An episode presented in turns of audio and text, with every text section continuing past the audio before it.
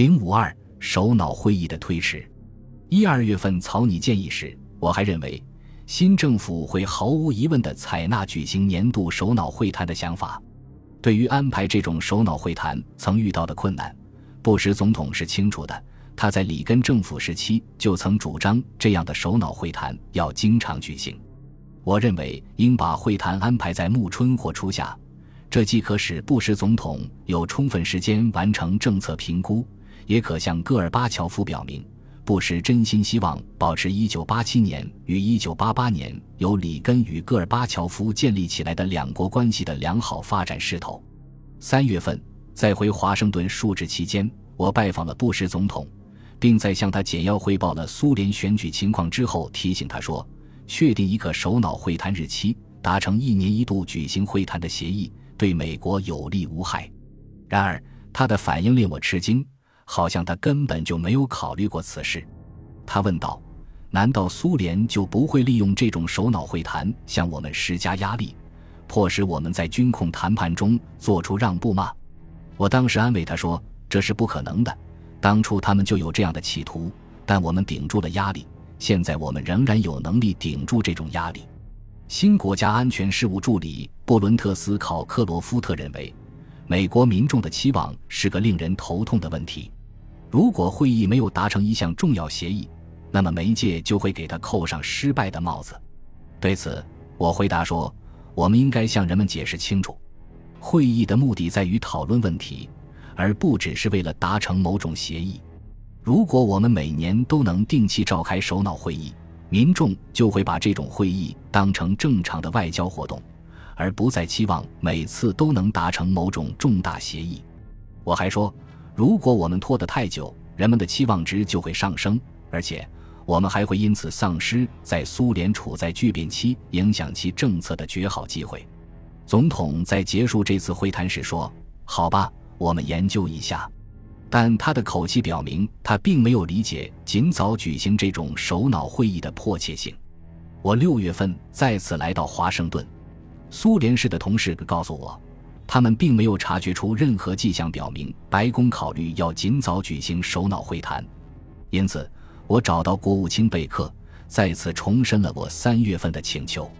我对他说：“我已经觉察到了戈尔巴乔夫与谢瓦尔德纳泽的困惑，他们对我们花这么长时间来制定政府政策感到意外，对将要出现什么结局感到迷茫。尽管国务卿和总统不时做出一些泛泛保证。”说我们也希望改革获得成功，并将继续努力改进两国的关系，但莫斯科一直都没有看到任何具体的建议。在我看来，目前存在着这样的机会，既可实现美国的许多目标，同时也可推进苏联的变化，从此结束冷战，发展更加广阔的伙伴关系。但这需要总统亲自来筹划，需要总统亲自与戈尔巴乔夫打交道。首脑会议拖得越晚，我们丧失的机会也就越多。贝克明显对我的陈述发生了兴趣，可当我们离开国务院赶往白宫，准备向总统本人做一个简报时，他却让我把话题限制在只谈论苏联的局势上。不过，快到白宫时，他又改变了主意。在进入西侧大厅门时，他说：“等等，杰克，何不把刚才对我说的有关首脑会谈的话也对总统讲一讲呢？”我真的这样说了。这次我的话看起来是确实引起了总统的兴趣。布什总统让工作人员好好征求一下意见，然后向他汇报结果。然而，白宫和国务院对我的扩大经济关系建议的反应却并不怎么积极。贝克似乎怀疑戈尔巴乔夫主要感兴趣的是如何努力巧妙地进入关贸总协定这样一些国际组织。一旦进入这些组织，他可能会扮演一个掠夺者的角色，他还担心，任何扩大贸易的主张都可能导致右翼反对派的攻击，批评布什政府对共产主义态度软弱。白宫有些人甚至担心，这样的主张将会削弱国会对政府国防预算的支持。国务院苏联式的专家们明白，现在是我们能给形势正在发生演变的苏联施加影响的大好时机。如果放弃使用我们的经济力量，我们就会丧失扩大美国利益的一次机会。但是，这些专家们的辩论无济于事，因为政策制定者并不采纳他们的意见。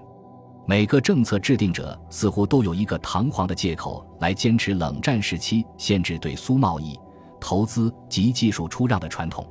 他们中没有人愿意冒险，哪怕是研究一下我们如何支持苏联的经济转轨，帮助他从一个国家经营的军事取向为主导的经济体制转向一个以市场原则为指导的、以生产民用消费品为中心的经济体制。与此同时，由于美国在双边关系问题上悄无声息，对苏联国内问题又麻木迟钝，令莫斯科的戈尔巴乔夫愈发感到不安。在一九八八年十二月的联大会议上，戈尔巴乔夫单方面宣布准备削减军备，采取军事防御战略。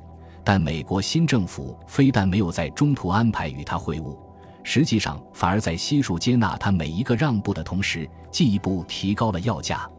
华盛顿的态度令人费解。一方面，布什和贝克常常说，他们愿意改进与苏联的关系，希望其改革获得成功；而另一方面，包括斯考克罗夫特、他的助手罗伯特盖茨和国防部部长理查德切尼在内的其他人却强调，美国要保持警惕，并不时在公开场合暗示，戈尔巴乔夫的地位可能维持不了多长时间。这些言论免不了要在苏联的传媒中出现，从而给戈尔巴乔夫大规模撤军的努力制造了巨大障碍。当布什宣布他要出访匈牙利和波兰，并将着手讨论是否有必要从东欧撤走苏联军队时，戈尔巴乔夫愈发焦虑。这么做当然符合我们的利益，而且也是我们的基本目标。但是在戈尔巴乔夫面临国内各种压力之时，公开宣布这件事只能适得其反，弊大于利。最后，在七月上旬，戈尔巴乔夫利用一次社交机会，让我给布什总统捎个口信。一九八九年的七月四日是星期二，由于我们计划邀请苏联和外交界的客人前来参加我们的国庆招待会，所以在此之前，我们单独抽出七月二日星期日的时间。先为使馆工作人员和所有在莫斯科的其他美国人提前举办了一次传统的国庆会餐。另外，我们还在那个星期日安排了一个特别节目，由范克莱本公开举办一次个人音乐会。这是他近二十年来第一次在莫斯科举行这样的音乐会。自从他在1958年的柴可夫斯基音乐大赛中获得大奖之后，他在苏联就成了传奇式的人物。经过多年的沉寂之后，他突然宣布准备返回莫斯科，并举办一次公开音乐会，这令莫斯科人和美国人都很兴奋。除了一些应道的客人，如国家部门或党的领导人之外，戈尔巴乔夫也来参加这次音乐会。他们这些人一般晚上是不参加公共集会的。听众把他们的出席看成是对一位卓越的美国钢琴家的尊重。同时，也是一种支持苏美两国建立更加密切文化关系的表示。在音乐会监修期间，戈尔巴乔夫的一位助手前来邀请我和丽贝卡在音乐会之后与戈尔巴乔夫以及其他人聊聊天。当演出结束的掌声还在大厅里回荡的时候，我们就被领到总统包厢后面的一间私人招待室。戈尔巴乔夫在那里接见了范和他的母亲以及他的乐队的其他成员，他们用香槟、鱼子酱及其他一些小吃招待我们。我们为两国的友好关系举杯相庆。范问戈尔巴乔夫，他能不能在莫斯科买壮寓所？戈尔巴乔夫说，他要以个人名义同莫斯科市政府好好交涉一下此事。大约这样轻松地谈了半个小时。戈尔巴乔夫说，他要和赖莎先走了。因为在音乐会之前，他获悉安德烈·格罗米科去世了。他们想在回家之前慰问一下葛罗米科的家属。当客人陆续离开时，戈尔巴乔夫抓住我的胳膊，把我拉到房间的一角。他对我说：“杰克，我有话想让你带给总统。”我一口应承下来。他接着说：“他们目前正处在一段非常复杂而又艰难的时期。他决心推动根本性的改革。”但是反对的力量却越来越强大。他认为他的改革将为改进苏美关系扫清道路。他相信布什总统明白并会同意他的这一看法。然而，华盛顿最近发表的声明给他带来了许多麻烦。你告诉总统，请他体谅一下我的苦衷。他说的话在这儿有影响。他在讲话中用了一个俄文词，除了有体谅的意思之外，还有注意的和深思熟虑的的意思。在这里，根据前后语义，我觉得体谅的意义更贴切一些。我一时确定不了他具体指什么，就试图探问出他的意图。我说：“我肯定会把花带到，不过你能不能说得更具体一些，也好让我给他举出例子。”这没必要。你只对他说，有些讲话把这里的事情搅乱了。如果他真想帮忙的话，他应该努力体谅体谅他人。我向总统传话时说，我不知道究竟是什么行动或是什么讲话激怒了戈尔巴乔夫，但我猜想可能是随着总统出访匈牙利和波兰的日期迫近，总统以前有关苏联从该地区撤军问题的讲话惹怒了戈尔巴乔夫。不管布什主观上多么希望如此，但这种公开催促，不但不会使戈尔巴乔夫轻易同意，反而会引起他的反感。也许戈尔巴乔夫担心总统在访问期间可能会就这个问题与东欧领导人进行更加细致的探讨。当布什了解到这个信息之后，他立刻保证说，今后在公开场合发表言论时，他一定要多加注意。他授权我去更具体的讨论这一问题。如果戈尔巴乔夫希望这样做的话，可是当我向戈尔巴乔夫表达了这个意思时，他通过外交部传话说没有这个必要。是别斯梅尔特内赫给我传的话，他说戈尔巴乔夫可能在每天必读的简讯上看到了什么东西激怒了他。这几天他一有机会就对我大发雷霆，三天来一直是这样。目前看来，戈尔巴乔夫似乎不想进行这种交流。不管怎样。我认为，戈尔巴乔夫的话确实起到了他意料之中的作用。